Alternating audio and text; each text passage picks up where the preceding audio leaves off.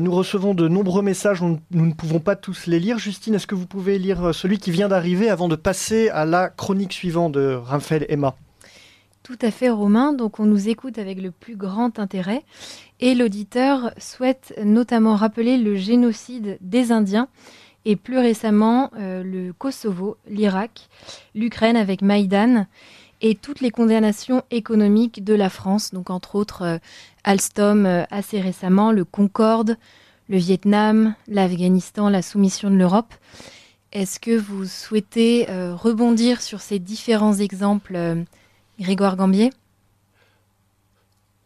Euh, non, particulièrement, ce sont des, très bons exemples, mais c'est pour ça que je ne voudrais pas que le, propos euh, euh, se, résume à un anti-américanisme, même très fondé, et qui peut, mais qui est presque l'objet d'une autre, d'une autre émission.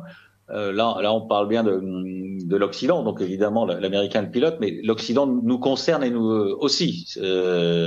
et avant tout, et je crois que ce qu'il faut penser, c'est l'Europe de demain. Ce qui est sûr, c'est que ces dernières années ont marqué un recul de la nécessité pour l'Europe de retrouver euh, les voies de l'identité et de la puissance.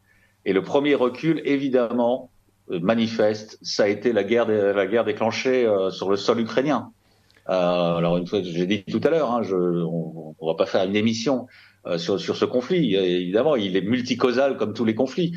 Mais malgré tout, les puissances qui ont intérêt à ce qu'il perdure et à ce qu'ils fassent mourir chaque jour des, des jeunes Européens, parce que c'est essentiellement des jeunes Européens, hein, même côté russe, hein, euh, euh, ce ne sont pas des intérêts européens, bien évidemment.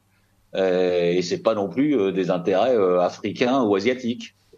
c'est là, pour le coup, les États-Unis, le monde anglo-saxon dont parlait Lionel Rondoin au départ, qui en a toujours voulu, évidemment, à la, la, puissance tellurique, géostratégique, euh, continentale européenne et qui a toujours cherché à la diviser et à y créer des césures.